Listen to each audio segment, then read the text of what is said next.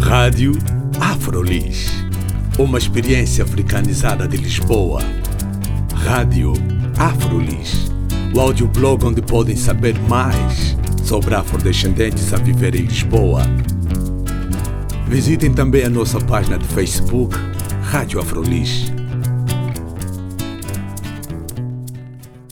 Olá, bem-vindos e bem-vindas à Rádio Afrolis. O meu nome é Carla Fernandes. Hoje tenho como convidada Rosa Miranda, cineasta negra brasileira que se encontra aqui em Portugal para promover o seu filme Privilégios. Meu nome é Rosa Miranda, sou brasileira, negra e fa falo, estudo, pesquiso sobre cinema negro feminino e a importância desses olhares dentro do cinema, dessa estética que está sendo criada acredito eu, no, no Brasil, pelas mulheres negras e os filmes que elas promovem lá. O Privilégios é um deles, né, que se encaixa como cinema negro por discutir, propor uma discussão sobre os nossos lugares sociais e como que somos vistos e não vistos, invisibilizados, né, dentro da sociedade em que a gente se encontra, né. A filósofa brasileira Jaimila Ribeiro ela muitas vezes fala de, do facto de quando nós falamos sobre populações negras, nós não estamos a falar só sobre populações negras, nós estamos a falar sobre a sociedade em geral. Tu também tens essa perspectiva? Sim, acredito que. Porque uma sociedade não é só os negros ou os brancos ou os amarelos, ou... não. Somos todos. Todos construímos e, e somos, e, e fazemos parte desse sistema estrutural que há o racismo, que há o machismo, né? que está todas as opressões atreladas. A nossa, quando a gente começa a falar sobre as relações raciais, ela sempre se esbarra nas outras opressões. É impossível não falar sobre racismo e falar sobre machismo e falar sobre xenofobia e não falar sobre LGBTfobia. Tudo se esbarra, porque todos nós fazemos parte e aprovamos e apoiamos essa sociedade que discrimina a partir do seu gênero, a partir da sua, da sua cor, a partir da sua raça. Então, temos que falar sobre todos, temos que questionar os papéis, temos que racializar o branco também, para que ele entenda que nada, se, se a gente vive, todo mundo concorda que o mundo é racista, mas não existe racismo. Existe racismo em Portugal? Sim. Você é racista? Não. Por quê? Como, como, é muito contraditório. As pessoas... É como se estivéssemos a combater fantasmas. É, estamos a combater, combatendo o quê, exatamente? Já que se, se há essa estrutura, se há esse sistema já formado e estruturado dentro dessas opressões, como que a gente não, como que não tem pessoas que agem e, e se beneficiam ou, se ou, ou são desprivilegiados dentro desse, dessa sociedade. A gente precisa discutir também o papel do branco, porque quando fala negro é o outro. E, e o, o, branco no papel, dentro dessa sociedade, qual é o papel do branco? Né? E de que forma é que tu achas que este olhar feminino ah, dentro do cinema pode contribuir para essa discussão? É, o olhar feminino dentro do cinema ele traz um outro olhar que é totalmente diferente do cinema que a gente está acostumado e, tá, e que tem mais consumo, né? Infelizmente. Porque é um cinema que não vai estereotipar aquele corpo, que não vai. aquele corpo negro, que vai colocá-lo em evidência de uma maneira positiva, que vai ressignificar, para além dos corpos, as, as expressões, as formas de falar, vai atentar e denunciar né? O cinema negro feminino brasileiro, em específico, assim, que é o que eu mais é, me debruço a estudar, esse cinema é um cinema que vai para além da denúncia, porque ele também fala de amor, ele também fala de se, se auto-amar, se auto-cuidar. Né? É um cinema que vai trazer muitos olhares para a mulher negra. É interessante tu dizes também que não, não se foca na denúncia. Uh mas quando falaste agora há pouco sobre problematizar também a questão de o que é ser branco, né? racializar o branco, um, nós quando trazemos esses olhares, pelo menos eu tenho estado a refletir sobre essa questão, quando trazemos esses olhares, nós acabamos por denunciar de uma, de uma certa forma. É, é quase que uma dupla função. É? Quando nós mostramos os nossos corpos não sendo ah, estereotipados, dizemos existe uma outra possibilidade que não está a ser aproveitada. Sim, e não está a ser aproveitada porque esse cinema consumido, em maioria, é homem branco. Né? E que a gente questiona também, cadê, o, cadê as mulheres negras na produção? Recentemente, no início desse ano, a Ancine, a Agência Nacional do Cinema no Brasil, é, fez uma apresentou um censo de 2016, longa-metragem de ficção distribuído comercialmente no Brasil, 0% de diretoras negras, 0% de roteiristas negras, dos financiados por eles. Então, se há um problema, não é porque a gente não sabe escrever, não é porque a gente não sabe escrever um projeto, não é porque a gente não sabe vender o projeto. A questão é que as pessoas que têm a possibilidade de beneficiar esses projetos não os beneficiam.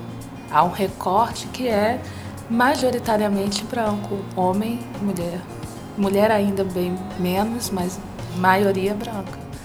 Ou seja, existe produção mas não existem os canais para que essa produção seja veiculada para o público.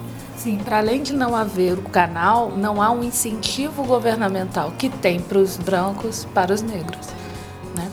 Se você tem 0% de mulheres negras, diretoras negras num auditório lotado, de, majoritariamente de pessoas negras, mulheres, nós ficamos, ué, o que, que a gente está fazendo aqui? Nós somos invisíveis, né?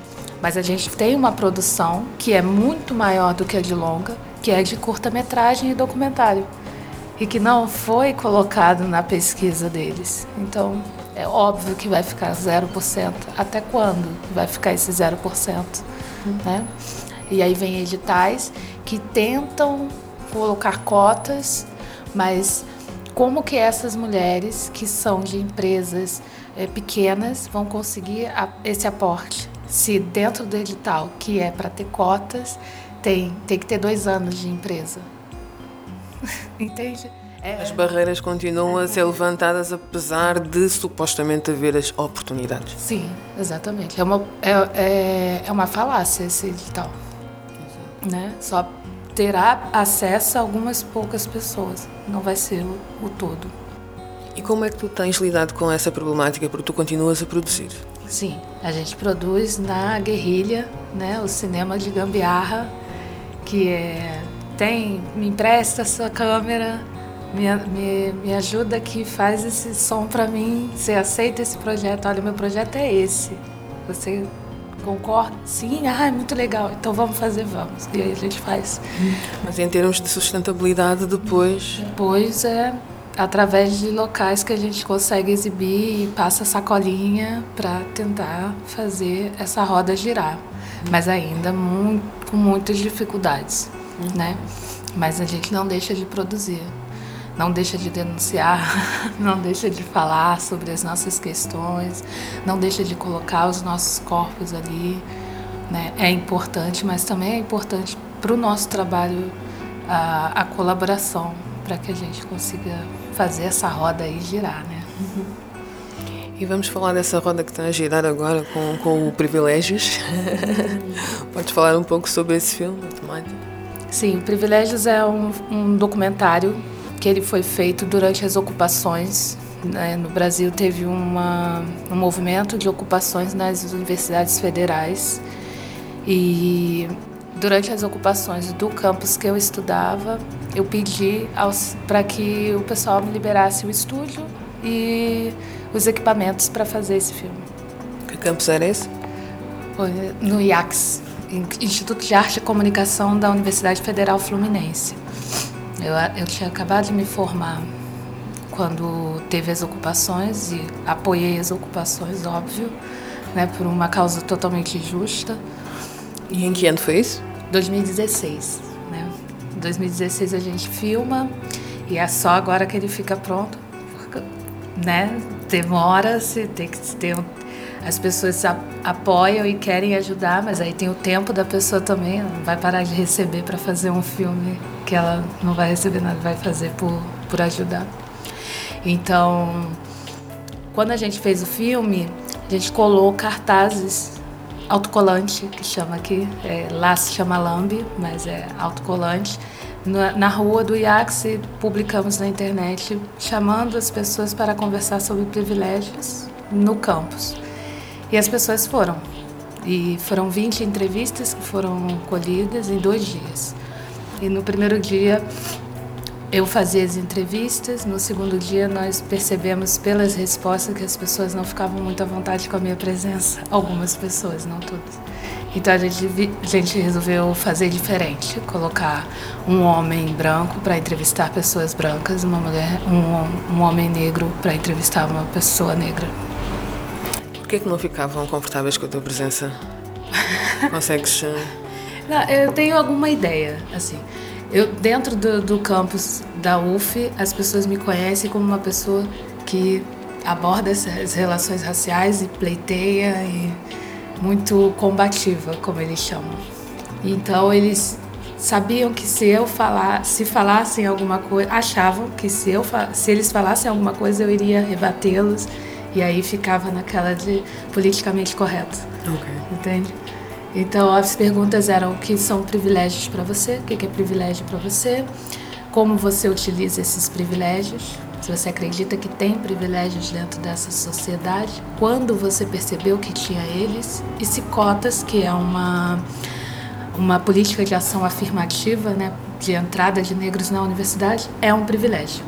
E aí as respostas vieram muito mais naturais com as pessoas, quando as pessoas se sentiam à vontade com o entrevistado, né?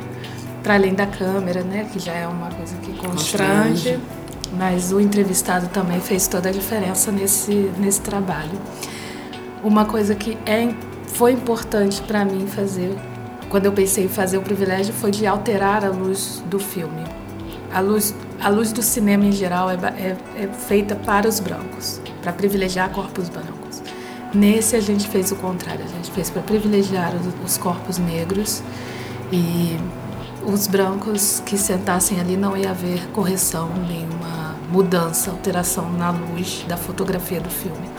E isso fica bem nítido quando as pessoas veem o filme. Nossa, a pessoa negra está bem mais bonita. Ok.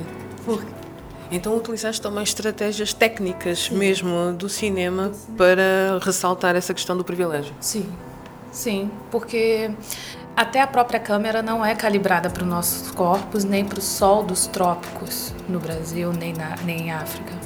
São, são balanceadas, as câmeras são balanceadas para o sol da Europa e Estados Unidos e Japão, né? Ásia. Mas para os trópicos, assim, a, a câmera não, não é qualificada para a gente. Então precisa de toda uma luz feita para os nossos corpos não ficarem borrões, não ficarem é, uma luz chapada, encostada na parede. A gente fica. Geralmente, quando não é trabalhada a luz, os corpos negros não são humanizados. E por muito tempo houve-se é, muito tempo mesmo, houve essa utilização da luz para o corpo negro de uma forma completamente errada, principalmente quando tinha mais de, de uma pessoa. Isso é um uhum. estudo já de uma socióloga norte-americana, Lorna Hort, que fez esse estudo e, e denunciou o quão difícil é para um fotógrafo fotografar corpos negros porque as câmeras não são balanceadas para eles. Aí eu decidi usar isso no filme, denunciar isso também no filme. Uhum. E como é que tem sido o feedback em relação ao, ao filme? Ah, tem. Tanto no Brasil, porque já mostraste o filme também aqui, aqui em, em Lisboa também. Lisboa. É hoje. É hoje. hoje é isso, então. Mas mostraste em outros locais o filme?